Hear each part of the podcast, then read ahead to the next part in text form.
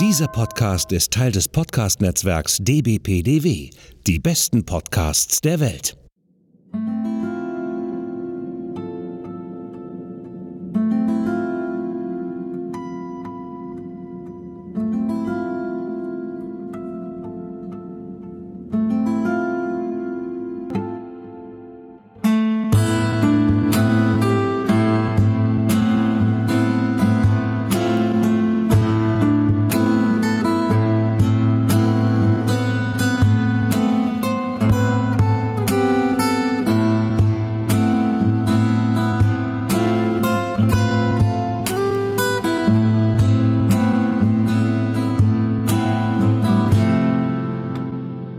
Immer wieder sonntags kommt der Akte X-Cast bei euch rum.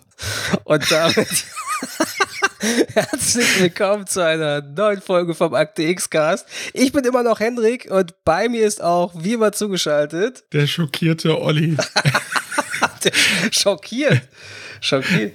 Hast du wieder am, am Schrank äh, geplündert? Ja, ja, hier so die Minibar. das ist ein bisschen Scotch, bisschen Schnaps. Äh, ja, was man so macht am Sonntagabend, wenn der Montag vor der Tür steht und man sich den, die Woche schön saufen muss. So, fangen wir doch mal erstmal an. Ihr habt uns ja wie immer Feedback geschrieben auf Twitter. Ähm, da hatten wir ein bisschen auch schon was zur letzten Folge damals quasi fast live vorgelesen. Äh, es ging los mit Martin at the Dev. Das hatten wir, glaube ich, da auch noch vorgelesen. Die Folge fand ich damals wie heute echt gruselig. So, und jetzt kommen ein paar Sachen, die kamen dann nach unserer Aufzeichnung.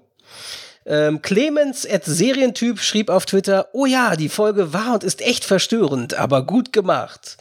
Oder S. Felsmann, at S. Felsmann auf Twitter schrieb, oh, eine wirklich grandiose Folge, wie habe ich die geliebt? Und dann schrieb Daniela Hauser, at x82 Daniela, ich schaue die Folge gerade und dachte immer, dass der Titel Die Hand, die verletzt auch der deutsche Titel ist. Ist er nicht, warum auch immer. Ich wollte gerade gesagt haben, für die, die jetzt gerade erst äh, reinschalten und nie wissen, worüber wir reden, die letzte Folge war Satan, beziehungsweise im englischen Original die Hand, die verletzt. Die Hand, die verletzt, hatten wir es ja genau korrekt ausgesprochen. Jessica F. at Football Jesse schrieb für mich die gruseligste Folge. Mrs. Paddock ist als Verkörperung des absoluten Bösen großartig gespielt. Ja, wie gesagt, ich hatte ja damals als Knirps auch Albträume davon.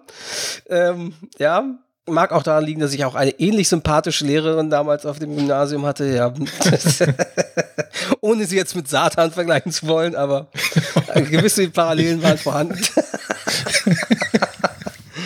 Die mir auch das Abi versaut hat, ohne jetzt zu viel zu spoilern. Ne? Aber naja.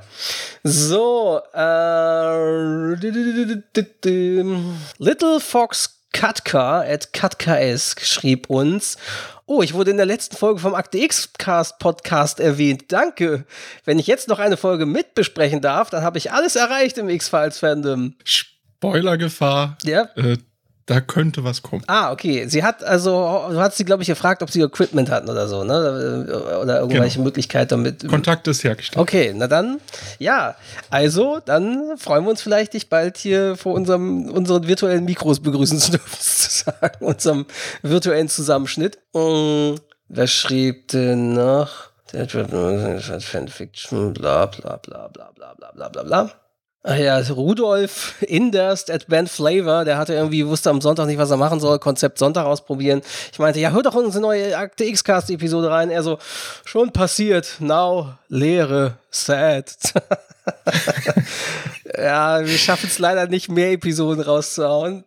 Das Leben ist hart. Wobei ja. wir demnächst einen Zweiteiler haben und den auch mhm. versuchen wollen, wieder zeitnah äh, zu veröffentlichen, in der Abstand von einer Woche, sodass ihr dann äh, nicht ganz so lange auf uns, auf unsere Folgen warten müsst.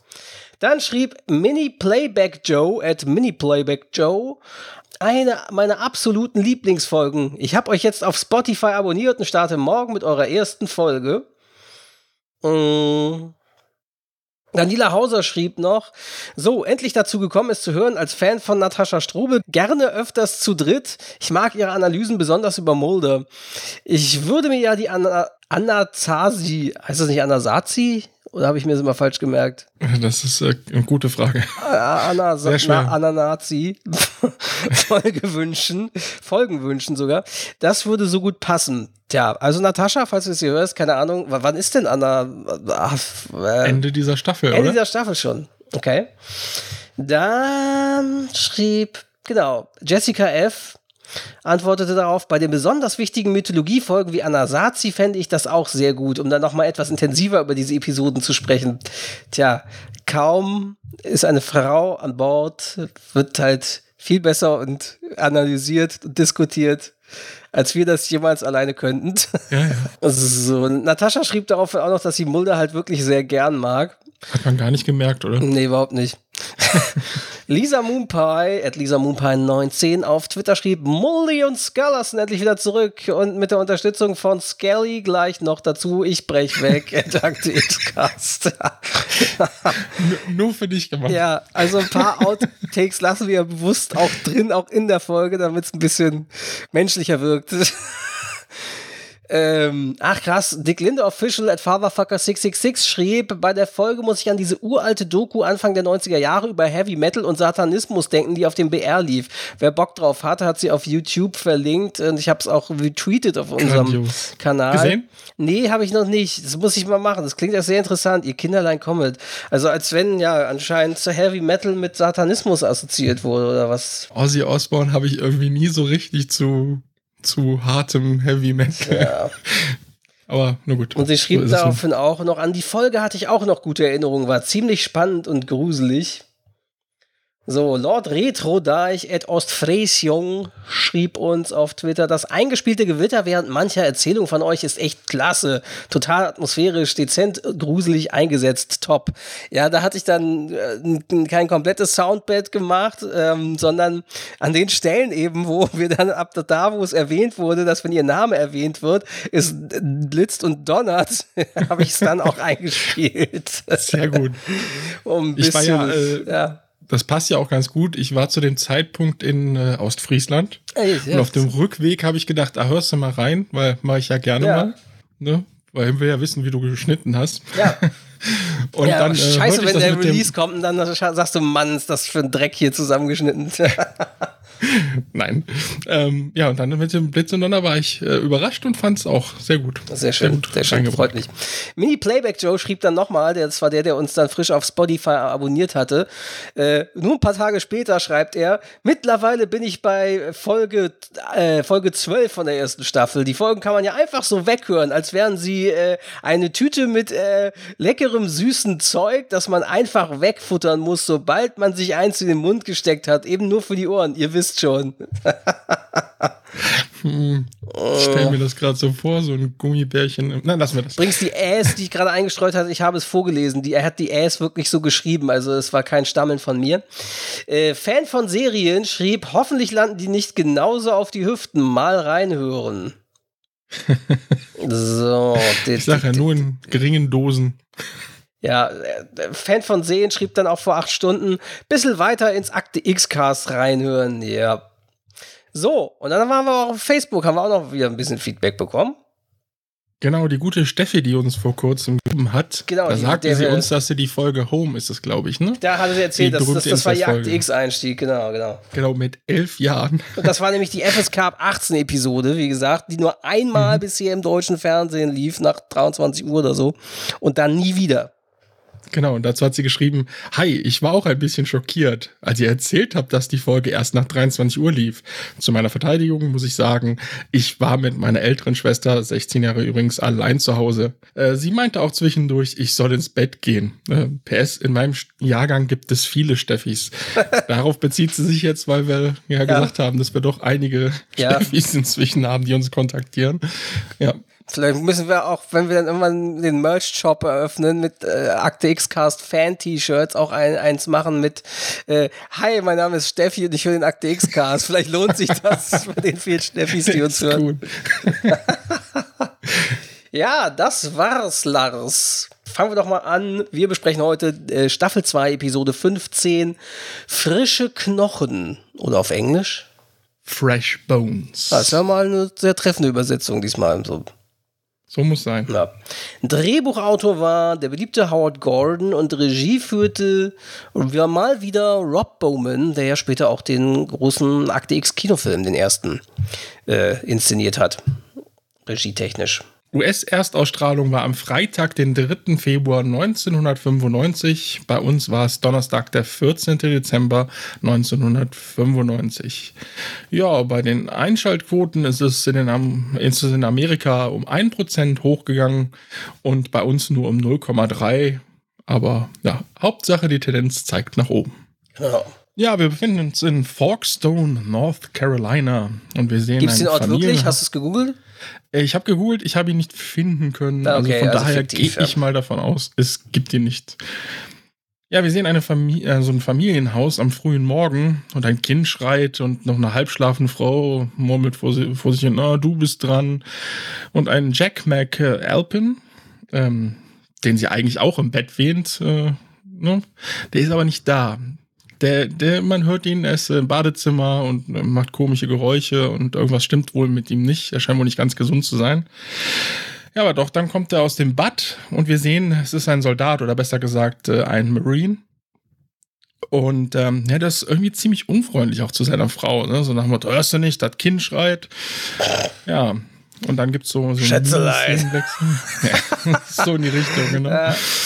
Und ja, dann sitzen die halt am Frühstückstisch und er ist immer noch äh, irgendwie ja, schlecht gelaunt, würde ich mal sagen. Und es kommt auch zum Streit.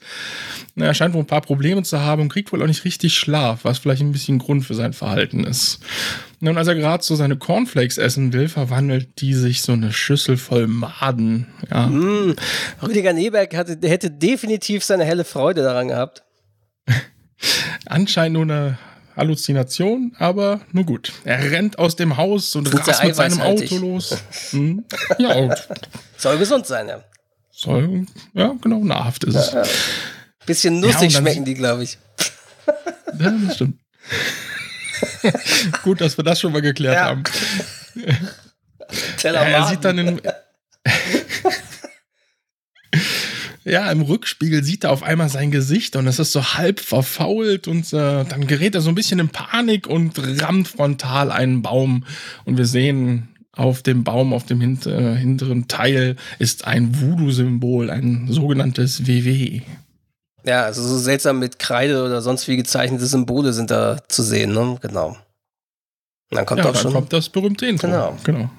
Dann befinden wir uns an der Bezirksstraße 10 in Folkestone, also da, wo sich anscheinend der Unfall ereignet hat. Mulder und Scully sind im Auto unterwegs und Mulder brieft Scully im Auto. Jack McAlpine sei hier letzte Woche gestorben, als er gegen einen Baum gefahren sei.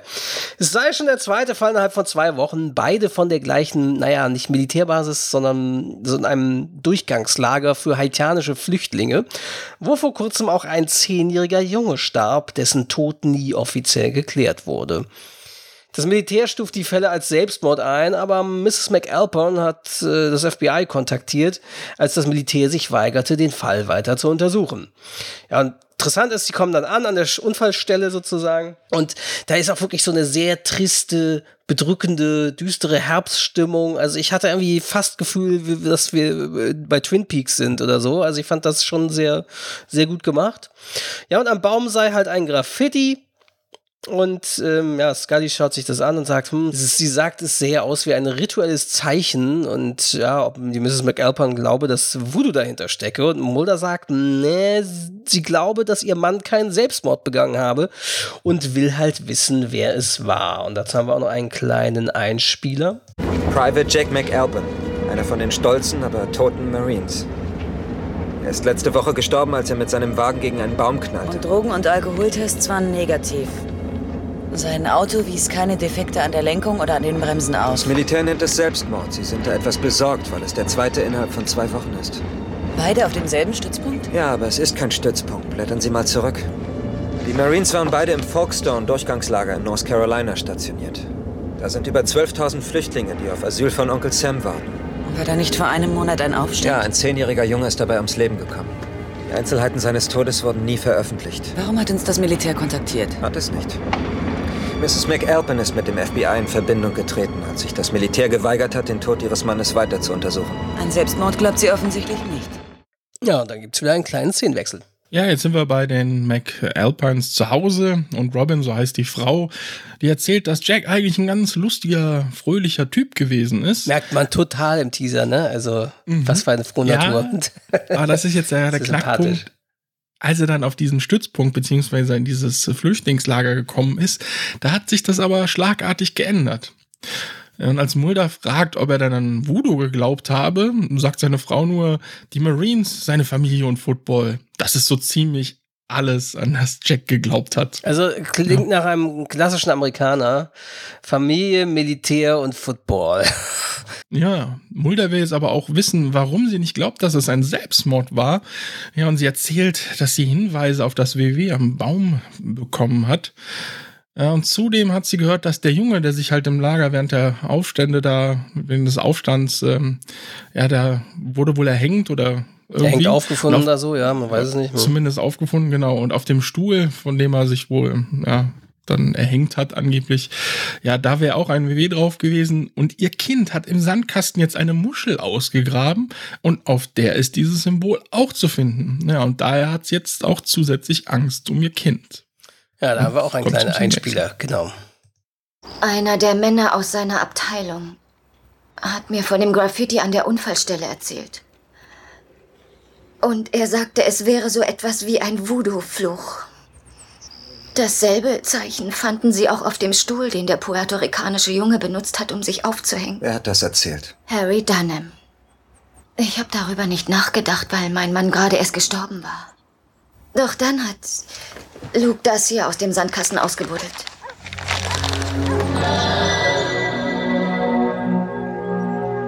Ich weiß, es klingt verrückt, dass ich mir deswegen Sorgen mache.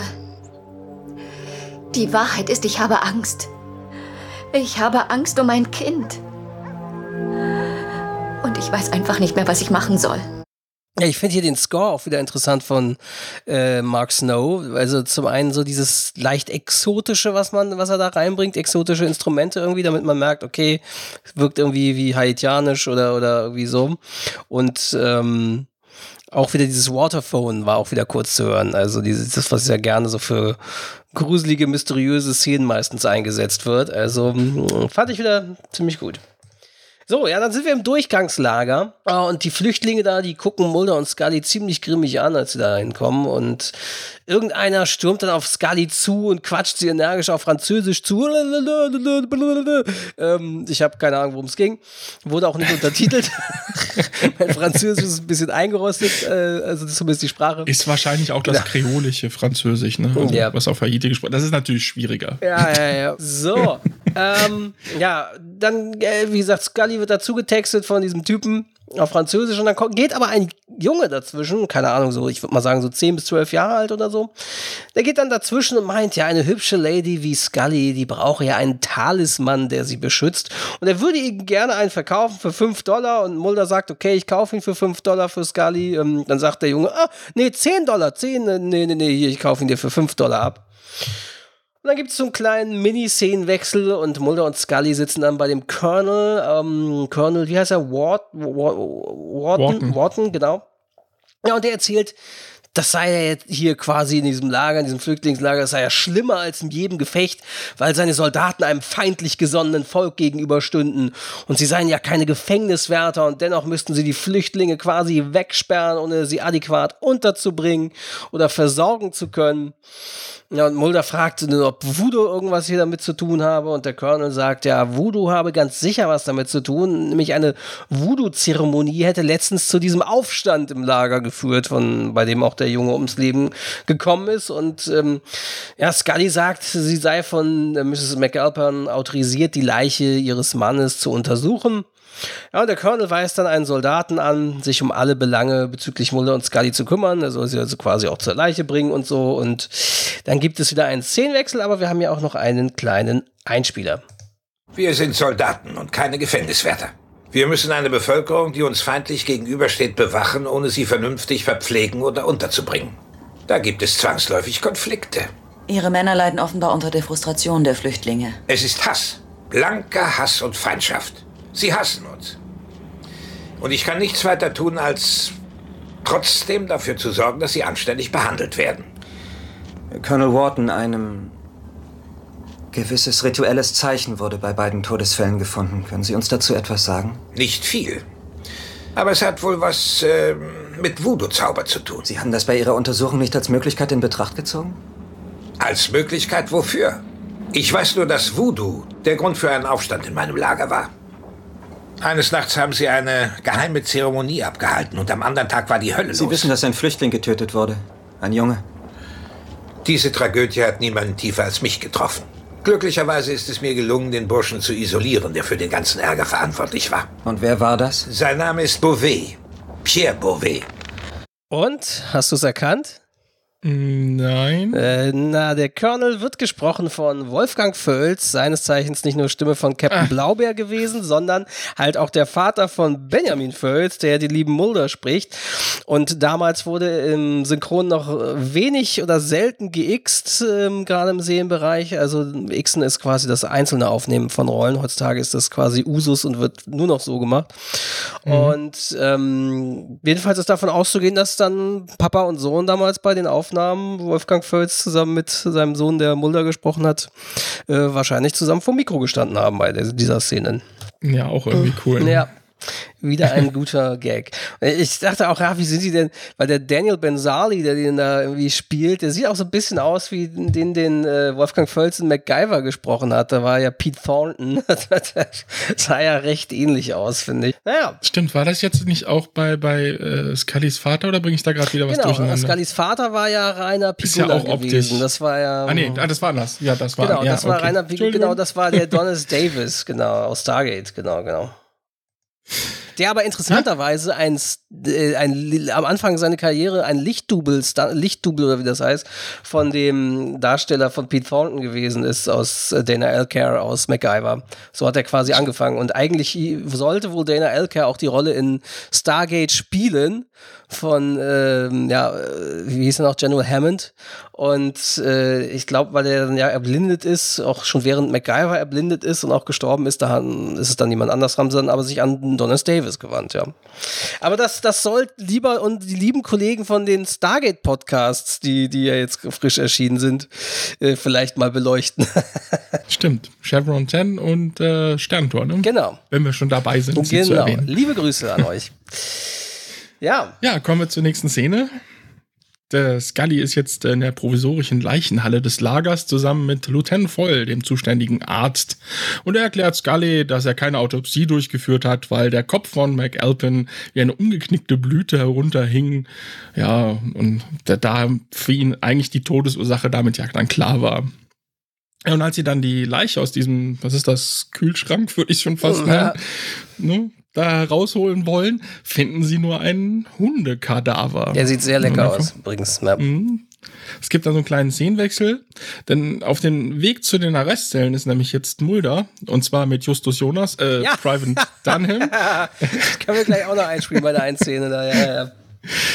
Ja, und äh, der soll laut Aussagen mit McAlpin eigentlich befreundet gewesen sein. Er, er kann aber will zu dem Tod seines Freundes eigentlich gar nichts sagen. Ja, und auch Bouvet in der Zelle ist nicht wirklich gesprächig. Er bestreitet etwas mit dem Tod des Marines zu tun zu haben. Er sei ja immerhin eingesperrt gewesen. Ja, Mulder bohrt immer weiter nach und erwähnt irgendwas von Locomor, den Scheideweg zwischen den Welten. Und es sei ein Spiegel, wodurch die Menschen ihr wahres Ich sehen würden. Ja. Und als Mulder zum Aufstand kommt, äh, sagt Bouvet, unser Land ist mit dem Blut von Sklaven gegründet worden. Die Freiheit ist ein Vermächtnis, das uns heilig ist. Ja. Und äh, Wharton erlaubt nicht, dass wir nach Hause zurückkehren, sagt, äh, was unser einziger Wunsch ist. Ja, dann kommt schon Scully rein, äh, gerannt in diese Arrestzellen und bevor sie etwas sagen kann, erklärt Beauvais, dass äh, sie ihm jetzt gleich erzählen wird, dass McAlpins Leiche verschwunden ist. Und Lua hat sie gewarnt, redet er irgendwas und äh, sie warnen sie nur einmal, aber danach kann kein Zauber mehr sie retten. Scully wirkt schon, schon ein bisschen eingeschüchtert in dieser Szene, finde ich. Und da kommt es auch eigentlich zum Szenenwechsel. Ähm, was ich mich übrigens frage, wie ich sage immer Bouvet. Geschrieben wird er aber eigentlich so, dass ich gedacht hätte, dass man den Bouvier ausspricht. Habe ich es jetzt falsch gemacht? Nee, Ich du hast es nicht falsch gemacht, aber die sagen das auch in der Folge immer, sagen sie immer Bouvet. Aber man schreibt den B O-U-V-I-E-R. Und V-I-E-R müsste eigentlich, Nein, Bouvier, nein, nein, müsste eigentlich Bouvier sein, oder? Also laut äh, Amazon unter der Ja. Schreiben wird ist die Schreibweise B-A-U-V-A-I-S. Ah, Beauvais. Ja. naja, also auf jeden Fall klingt das ni- nicht so, als sei das richtig ausgesprochen worden in der Folge. Aber wahrscheinlich schon im Original nicht. Ja.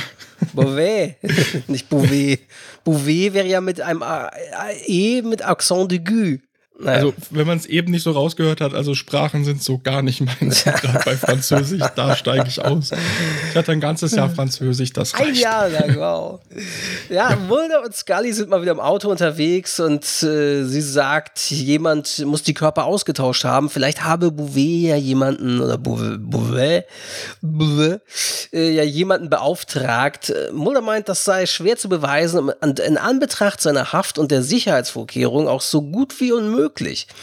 Scully meint, ja, Voodoo funktioniere nur, wenn man den Leuten, die daran glauben, Angst einjage. Und plötzlich ruft Mulder, Vorsicht, Scully! Und man sieht, dass da irgendwer ihr vors Auto rennt und sie bremst und ja, jemand läuft vor dem Auto torkelnd langsam auf der Fahrbahn. Es ist ja inzwischen Nacht oder Abend und es ist vom Scheinwerfer und sie halten an und steigen aus und schauen nach und es ist Private McAlpern. Also der liebe Jack der eigentlich tot sein müsste und dessen Leiche verschwunden war. Sehr seltsam. Da gibt es wieder einen Szenenwechsel. Ja, wir sind jetzt auf der psychiatrischen Station und der McAlpin sitzt irgendwie so zusammengekauert und scheint auf nichts zu reagieren, wie Scully mitteilt. Weder auf äh, Schmerzreaktionen oder sowas zeigt, er zeigt gar nichts. Ja, und die, äh, die Ärzte glauben, dass der Unfall zu einer Art Amnesie geführt hat. Ja, Scully glaubt, dass äh, der Lieutenant Foyle, also der Arzt, einen Fehler beging, als er halt McAlpin für tot erklärte. Sein Blut wurde auch untersucht und darin befand sich Tetrodotoxin, ein Gift aus dem Kugelfisch. Ja, und ähm, Mulder kommt mit einer Zombie-Theorie. Aber am besten finde ich ja, dass er erstmal wieder so einen Spruch raushaut und er bezweifelt, dass er ein großer Sushi-Fan gewesen sei. Stimmt. Wieder mal typisch Mulders trockener Humor. Mhm. Ja, der kommt halt mit dieser Zombie-Theorie und er erzählt von Wade Davis. äh, Der, hat, der ist wohl auch einer Zombie-Theorie nachgegangen und dabei hat er wohl ähm, Ja. die- dieses Zombie-Pulver, was die wohl 1982 benutzen. hat er irgendwie dieses Zombifizierungsritual, so wird es bezeichnet, Genau. irgendwie studiert, ne? Auf Haiti. Ja, und daran wären auch immer ganz kleine Mengen von diesem Tetrodotoxin enthalten gewesen. Also dem Kugelfischgift, genau. Mhm, normalerweise sei es zwar tödlich, aber in ganz kleinen Mengen wirke es halt äh, so, als wäre das Opfer klinisch tot. Ja, und daher will Mulder die Leiche des anderen Marines, äh, der auch unter Selbstmordverdacht stand, Aha. nochmal untersuchen. Genau. Manuel Gutierrez heißt er, glaube ich, genau. Dann sind wir nämlich am Friedhof, am städtischen Friedhof von Folkestone, sagt die Einblendung. Es ist wieder düster, neblige Stimmung, wieder sehr interessant gemacht, auch wenn es ein bisschen merkwürdig für North Carolina wirkt. Es wirkt halt schon sehr nach Vancouver, sehr nach Kanada irgendwie. Ähm, ja, und dann treffen sie da auf dem Totengräber. Ähm, ich glaube, das ist der Totengräber, ne? Ja, der Totengräber, weil er irgendwo stand hier der, der, der Grundstücksbesitzer oder irgendwas. Aber ähm, ja, meiner Meinung nach ist das der Totengräber. Ja, und der hatte irgendwie so einen ganz krassen Hund dabei, irgendwie so und so. Das sieht aus, als wäre es der Hund von Baskerville. Und Mit einem Also, sehr schönen Namen. den könnte man, ja, ja, ja, das, der wird erst am Ende der Folge verraten. Wir können ihn aber jetzt vielleicht schon mal erzählen, weil es nachher, ich weiß nicht, wie das zur Szene passt. Und zwar heißt der Hund Wong. Auf was das wohl Wahrscheinlich nicht basierend auf James Wong, der gerade den Flattermann gemacht hat. ja, aber wie gesagt, man könnte den auch einfach irgendwie mit, mit äh, so leuchtendem, so glorifiz wie heißt es, leuchtendem so, so, so, so Zeugs einreiben und dann könnte er als Hund Ach so, der Baskervilles Hund durchgehen. Genau, ja, ja. Baskervilles. Ähm, ja, und jedenfalls erzählt dieser Totengräber, ja, sie seien zu spät, die Leichendiebe hätten bereits den Körper von Manuel Gutierrez geholt. Und in letzter Zeit wurden es immer mehr, also immer mehr Leichendiebe und äh, man erzähle sich, dass wenn in den medizinischen Unifakultäten die Leichen ausgehen, man 200 Dollar pro Körper bekomme. Aber in letzter Zeit seien es wohl eher diese Voodoo-Typen. Darum habe er sich auch eine Waffe besorgt. Ja, und die Polizei, also weil Mulder fragt ja, warum informieren Sie nicht die Polizei? Und äh, er meint dann, ja, die Polizei habe ja schon alle Hände voll zu tun, die Lebenden zu beschützen. Und er sei ja der Einzige, der sich um die Ruhe der Toten kümmere. Und plötzlich sehen dann Mulder und Scully an einem Nachbargrab, wie dieser haitianische Junge, dem sie den Talisman abgekauft haben im Lager, irgendwas auszubuddeln scheint. Und äh, ja, Mulder und Scully rennen dann zu ihm hin schnappen ihn und der hat dann tatsächlich da einen Sack, aber in diesem Sack sind nur ein Haufen Kröten. Ich frage mich jetzt, ob das die Kröten waren aus der letzten Folge. die da irgendwie runtergeregnet haben, die sie dann einfach wieder eingesammelt haben, jetzt hier nochmal wieder ausgeschüttet haben. Wer weiß. Also so viele Kröten gibt es ja vielleicht gar nicht in Vancouver, die du für sowas verwenden kannst. Ja, und Scully sagt, das ist auch ein schöner Spruch, vielleicht sollte ich ein paar davon küssen, um festzustellen, ob einer davon Manuel Gutierrez ist.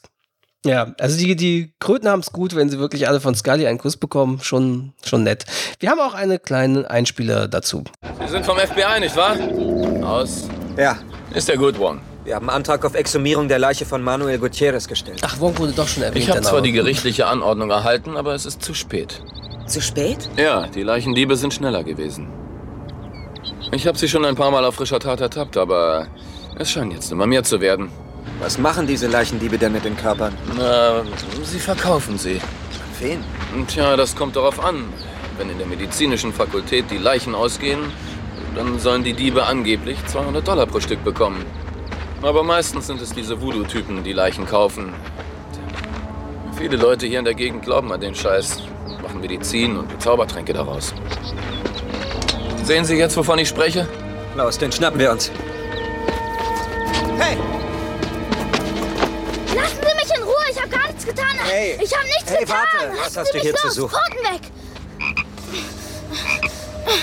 Vielleicht sollte ich ein paar davon küssen und feststellen, ob einer davon Gutierrez ist.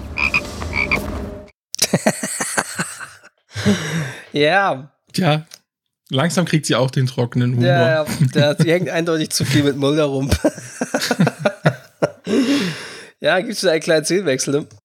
Genau, hat mir den Namen erwähnt. Der Junge heißt Chester Bonaparte. Genau.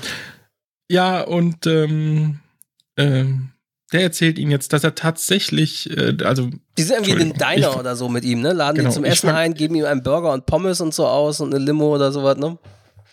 Genau. Ja, ähm, dass tatsächlich für frische Knochen gut gezahlt werde, er jedoch nur Frösche sammelt. Ja? Die er dann auch tatsächlich an Bouvet verkaufe, weil dessen Zauber sei auch sehr stark. Dann Scully ist verwundert, dass er das Lager einfach verlassen kann und behauptet, ach, ich kann einfach gehen und auch einfach wiederkommen. Das wäre für ihn kein Problem.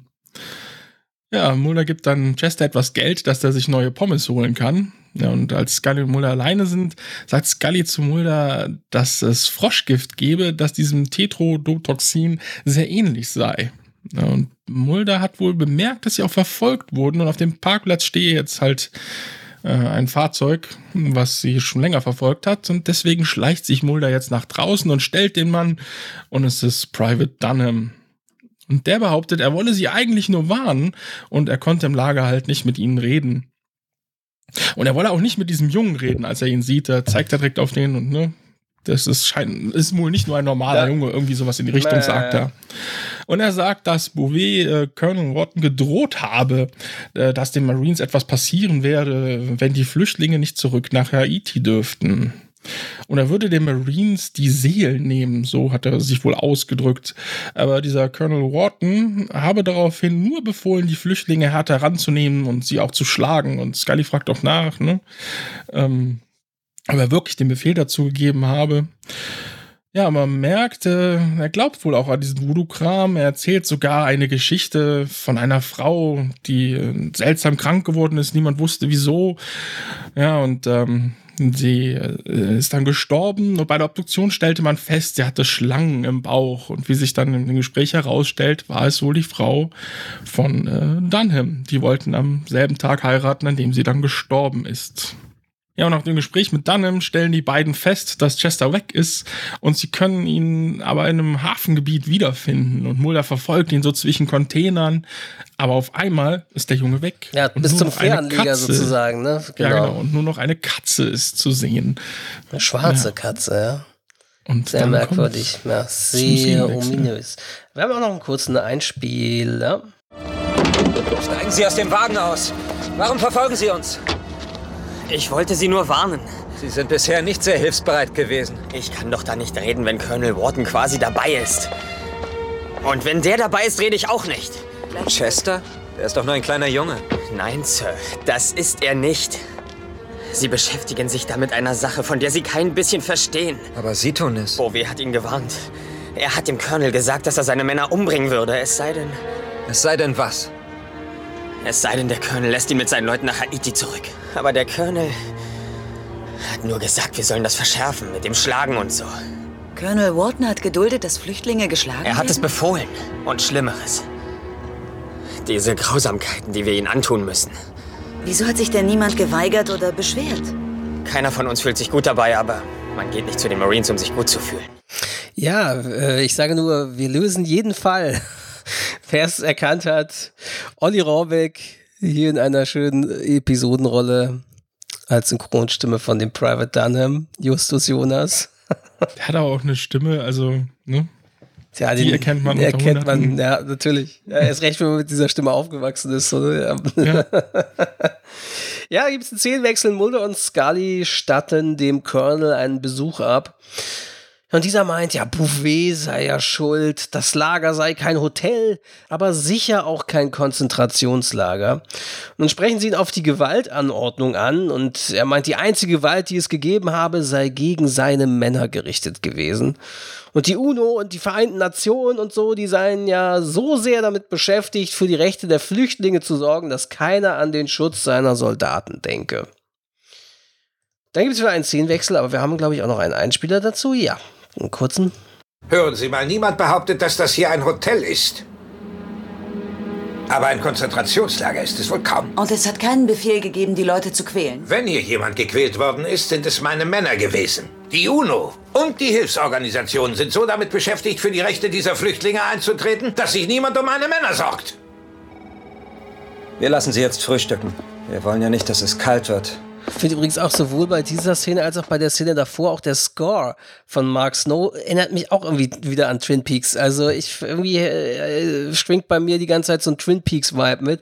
Da gibt es ja ein paar Hörer und Hörerinnen, die, die sich besser mit Twin Peaks auskennen. Vielleicht ja, bilde ich es mir auch nur ein, aber irgendwie fand ich, hatte die Folge so einen leichten Twin Peaks Vibe.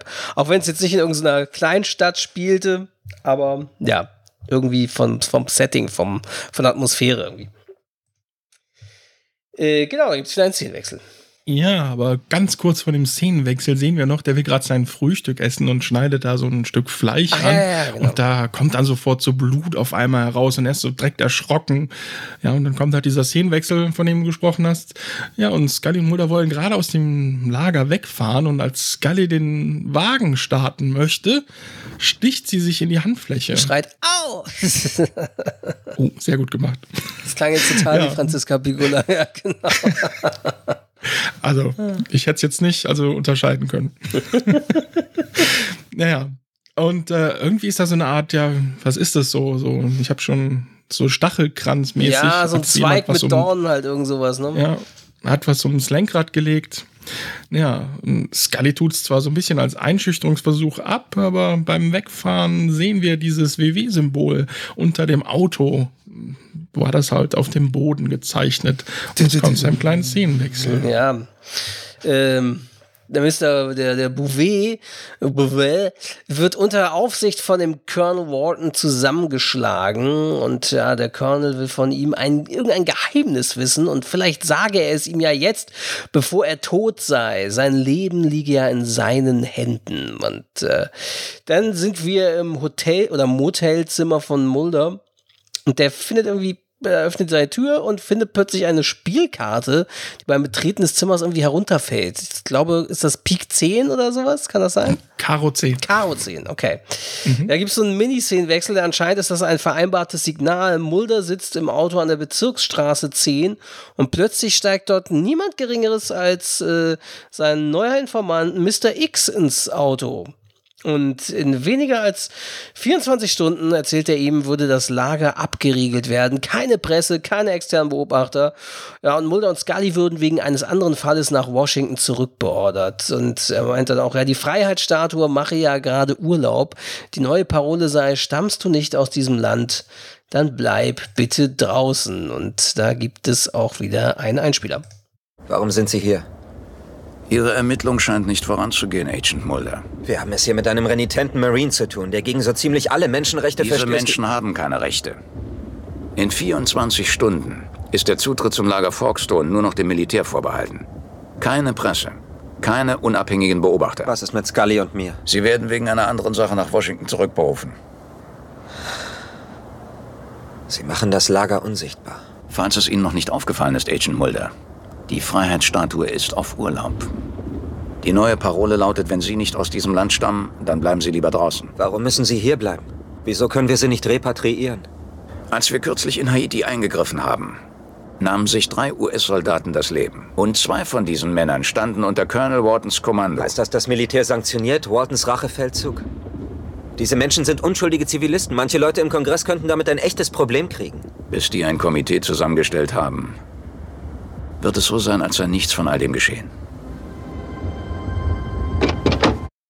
Ja, dann gibt es wieder einen Szenenwechsel. Ja, Scully sitzt derweil im Motel am Telefon und juckt sich die ganze Zeit die Einstichstelle an ihrer Hand. Sie versucht Private Dunham zu erreichen, aber der ist nicht erreichbar. Der hat sich wohl unerlaubt von der Truppe entfernt. Ja, dann geht sie halt zum Hotelzimmer von Mulder, klopft, aber als Mulder nicht öffnet, probiert sie die Tür zu öffnen und die ist tatsächlich nicht verschlossen. Und dann tritt sie ein und findet in der Badewanne nicht Mulder vor, nein, leider den toten äh, Private Dunham. Ja, und als sie das Wasser gerade noch äh, abstellt, stolpert McAlpin ins Ja, aber Zimmer. da kommt halt irgendwie so Wasser unter der Tür durch blutiges Wasser, ne? Also so Mhm. hat sie es überhaupt quasi entdeckt. Genau. Ähm, ja, aber der McAlpin, der stolpert zwar ins Zimmer, aber dicht gefolgt von Mulder. Denn Mulder hat ihn zusammen mit einem blutigen Messer vorm Motel herumstreifend gefunden. Ja, man sieht richtig, dass McAlpin total entsetzt ist, als er den toten Dunham in der Badewanne sieht. Und es kommt zu einem Szenenwechsel. Ja, und dann sind sie wieder in dem äh, Flüchtlingslager und sie verhören den McAlpin und äh, ja, der erzählt, also beziehungsweise er hatte ja irgendwie, hat wohl ein Geständnis unterschrieben dort und er meint irgendwie, ja, das hätte er gemacht, weil das könne ja nur er gewesen sein und ja, Mulder und Scully wollen dann irgendwie mit dem Bouvet sprechen. Der Colonel sagt aber, das sei nicht möglich. Er sei tot und habe sich letzte Nacht mit einer Spiralfeder die Pulsadern aufgeschlitzt. Ja, Mulder kriegt dann plötzlich einen Anruf von Mrs. McAlpin, die ist irgendwie ganz aufgewühlt. Und dann fahren sie irgendwie zu der hin. Und die zeigt ihnen irgendwie ein altes Foto und auf dem sind neben ihrem Mann auch äh, Bouvet und der Colonel Wharton zu sehen. Und Mulder meint ja, es muss wohl entstanden sein, als dieser auf Haiti stationiert war. Und dann gibt es wieder einen Szenenwechsel. Ja, Scully und Mulder schleichen sich halt in derselben Nacht noch in Whartons Büro. Und sie finden ein Beschwerdeschreiben äh, über Worten von Dunham und Guterres, ja, diesem ersten Toten. Und in dem Schreiben stecken so Hühnerfüße und zusätzlich finden sie Hundemarken. Und da werden sie von Private Kittle, der den armen Bouvet da zusammengeschlagen hat, ähm, erwischt. Und er will sie auch festnehmen. Doch Scully und Mulder erklären ihm, dass nicht Bouvet für den Tod der Marines verantwortlich ist, sondern Wharton. Und als Beweis zeigen sie ihm die Knochen von Guterres in der Truhe, halt in Whartons Büro. Und daraufhin glaubt Kittel ihnen auch und erklärt halt, dass äh, Bouvets Leichnam auf dem städtischen Friedhof sei. Ja, und dahin wechselt es dann auch. Und ähm, Wharton hat um Bouvets Grab so einige Kerzen aufgestellt und zieht jetzt so richtig in so einem roten Gewand den Sarg äh, eigenhändig aus diesem Erdreich und ähm, er beginnt irgendein Ritual, er streut so Sand um den Sarg. Und derweil sehen wir, wie Scully und Mulder am Friedhof ankommen. Ja, und Scully scheint es irgendwie nicht gut zu gehen und daher schickt sie Mulder vor und sie wolle gleich nachkommen. Ja, die ist irgendwie ganz blass dann auch so im Gesicht um die Augen rum, so ganz und merkwürdig. hält sich auch irgendwie so die Hände vors Gesicht, so ganz seltsam. Bisschen irgendwie. wie der Alpern am Anfang der Episode. Ja, es ist schon sehr seltsam, ja. Und dann ist sie halt auch allein in, in, im Wagen und sie wirkt richtig nervös und die, ihre Handfläche fängt wohl wieder an zu jucken. Und als sie in den Rückspiegel sieht, sieht sie halt Blut aus ihrem Mund laufen und aus ihrer Wunde Lecker. in der Handfläche. Da läuft auf einmal so eine klare Flüssigkeit und dann drücken sich so zwei kleine Finger aus dieser Wunde. Ja, und es das ist, das Scully ist echt krass, die. Szene, ne? Also Mhm. die sieht auch wirklich ziemlich creepy aus, wie da wirklich versucht, die Hand aus ihrem Körper rauszukommen. Bäh. Ja, aus dieser Hand, das ist schon, ja, okay. Ja, und als Bouvet dann noch auf einmal zusätzlich erscheint und sie beginnt, äh, sie zu, äh, er beginnt sie halt zu würgen. Und dann gibt's so ja, nochmal so einen Schnitt zu Mulder und er kommt jetzt gerade bei Wharton an, der inzwischen mit diesem Sand auf dem Boden und auf dem Sarg so ein WW, dieses Symbol gezeichnet hat. Ja, und Mulder will ihn gerade verhaften, da sticht Wharton in eine Art Kissen oder sowas am Boden und Mulder krümmt sich vor Schmerzen am Boden. Ja, und als Wharton sich in diesem Moment umdreht, steht auf einmal Beauvais vor ihm. Ja, und Wharton äh, will ihn gerade mit dem Messer attackieren. Da pustet Beauvais ihm halt dieses äh, Zombie-Pulver wohl ins Gesicht und äh, Wharton kippt nach hinten um. Ja, derweil sieht man Scully immer noch, die sich gegen Beauvais versucht zu wehren. Der, der wirkt sie ja und verzweifelt greift sie nach diesem Talisman, der der Junge äh, ja dem Mulder verkauft hat. Der hängt am Rückspiegel und äh, sie kriegt ihn dann irgendwann doch zu greifen und in dem Moment endet die Halluzination anscheinend und sie Ja. sitzt total unbeschadet im Auto. Als wenn sie das durch Und- das Abreißen irgendwie äh, stoppen konnte, ne? Krass. Genau. Und eine Katze springt auf die Motorhaube. Das ist dieselbe schwarze Katze anscheinend knows, wie ja. Im Hafen gesehen. Ja, und sofort rennt Scully zu Mulder, der sich gerade wieder berappelt. Und ähm, ja, Scully kann bei Wharton aber nur feststellen, dass er wohl tot ist. Und Mulder sagt, ah, Bouvet habe ihn getötet, also den Wharton. Aber Scully findet den toten Bouvet im Sarg. Naja, dann gibt es nochmal einen ganz kleinen Szenenwechsel, beziehungsweise zwei kleine. Und wir sehen das Flüchtlingslager. Da werden die Flüchtlinge zur Rückkehr in ihre Heimat vorbereitet. Und Scully und Mulder äh, kriegen von McAlpin eine Liste und da suchen sie eigentlich nach diesem Chester Bonaparte, dem Jungen. Ja, und als sie nach dem fragen, sagt McAlpin, ach ja, der arme Junge, der sei ja beim Aufstand gestorben. Und ja, dann Das- kommt nochmal ein ganz Genau, also das war der Junge, der anscheinend erhängt da aufgefunden wurde, ne? Genau. Genau. Dann gibt es nochmal ganz, ganz kleinen Szenenwechsel. Wir sehen, wie der Friedhofwärter gerade mit dem Bagger so Erde. Hey Wong, sagt das zu seinem Mund. Genau, er soll zur Seite gehen. Ja, und dann wird die Erde auf den Sarg fallen gelassen und wir hören schon ein wenig Klopfen da drin. Und dann sehen wir auch, dass äh, Wharton wiederlebt und verzweifelt nach Hilfe ruft, aber er wird lebendig begraben. Und damit endet die Folge. Ja. Ja, kommen wir zum, äh, na, bevor wir zum Fazit kommen, erstmal zu so ein paar Zusatzinfos. Mit Wong hatten wir ja schon gesagt. Anspielung auf James Wong. Ja, Chris Carter fand, dass diese Episode gehöre zu, zu den besten von Akte X. Es ist eine jener Folgen, die ganz für sich alleine stehen. Hier geht es nicht um Mulders und Scullys Suche nach der Wahrheit und den Widerstand derer, die es verhindern wollen, dass die Wahrheit ans Licht kommt. Äh, mir gefällt einfach die düstere Stimmung darin. So hat Chris Carter das beschrieben. Mm. Ja, interessant ist diese, zu dieser eindrucksvollsten Szenen der Folge gehört ja diese Szene mit Scullys Vision oder Halluzination von der Hand, die wie ein Alien aus ihrem Körper platzt und anfängt, sie zu erwürgen. Und äh, ja, da haben sie irgendwie ja, wirklich eine mechanische Hand gebaut, die durch eine Haut aus Gelatine dringen sollte und an den Fingern der Hand waren winzige Röhrchen befestigt und wenn sie sich hob, konnte man sehen, wie die Haut reißt und das Blut hervorschießt und ja, und das wurde dann wohl so gut von den Cuttern geschnitten, ähm, ja, dass das in der Endfassung tatsächlich echt großartig aussah. Das sah echt gut aus, ja.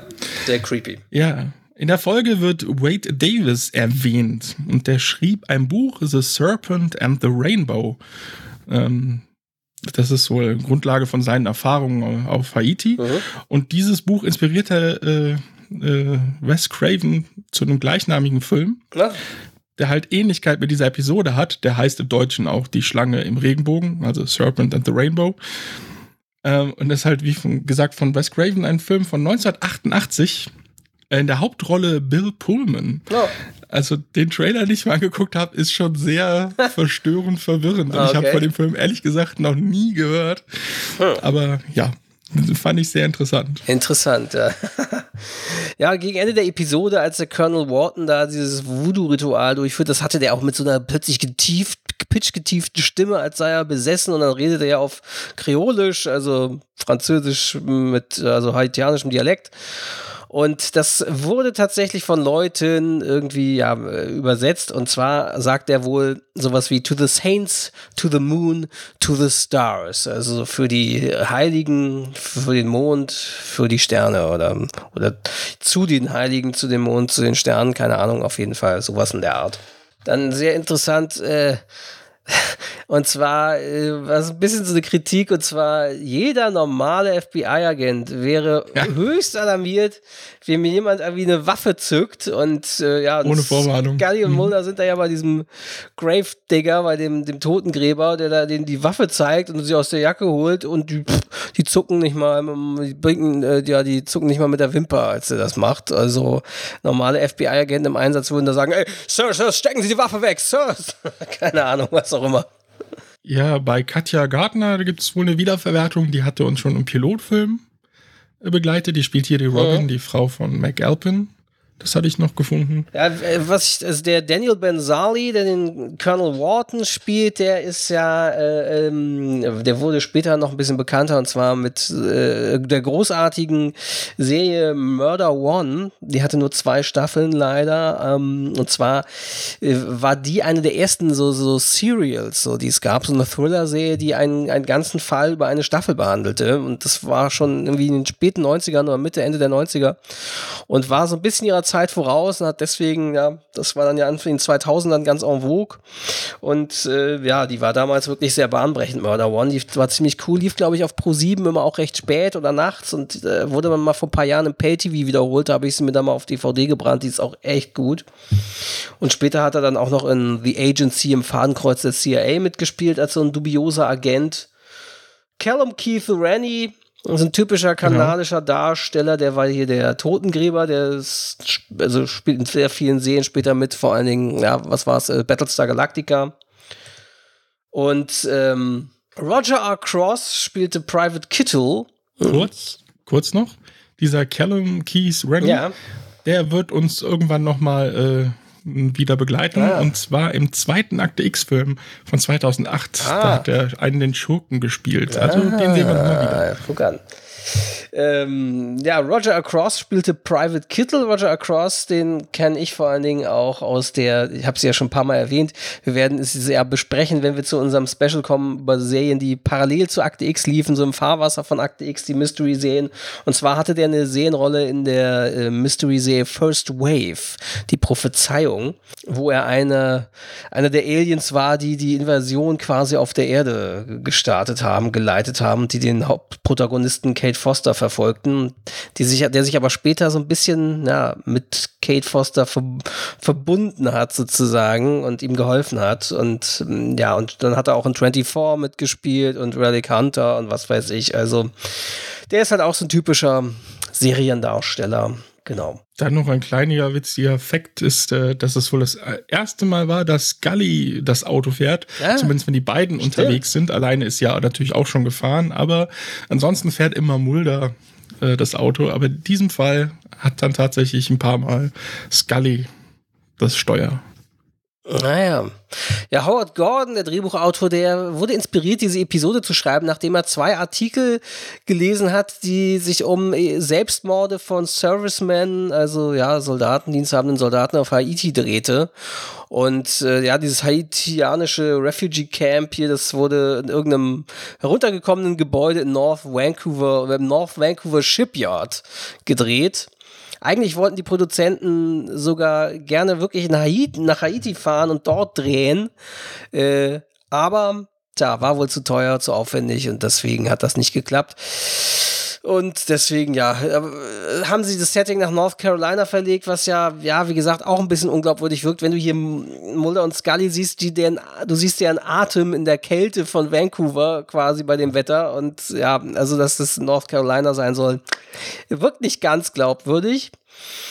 Ja, und ansonsten ist interessant, die Produktion für diese Episode begann im späten Dezember 1994 und war beendet im Januar 95, also wirklich nur gute vier Wochen oder vielleicht sogar nicht mal, bevor diese Episode ausgestrahlt wurde in den USA. Tja. Und ich weiß gar nicht, hattest, ob du es vielleicht, hast du es vorhin erwähnt bei den Quoten? Ich bin mir jetzt nicht mehr sicher. Fresh Bones war die äh, erfolgreichste äh, Episode von den Einschaltquoten her in, von den ersten beiden Staffeln in den USA.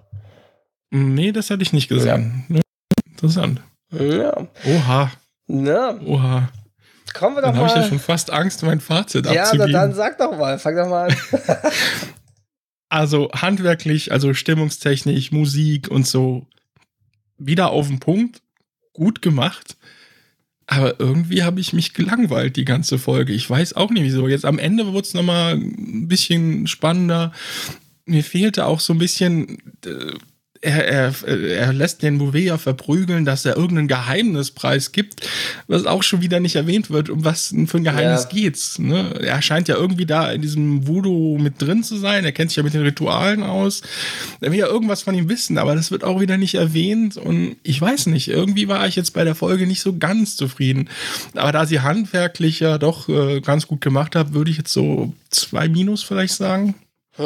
Ja, ich sehe es ähnlich. Ich fand auch, also ich meine, es mit dem Refugee Camp so, ich meine, guckt man, guckt man sich jetzt an, wie es hier in Moria das aussieht getan, und so. Ja. Das, das sind alles brandaktuelle Themen und es ist eigentlich noch genau so, egal ob in den USA oder Europa, es ist ja überall die gleiche Problematik. Also das hat sich nicht wirklich verändert.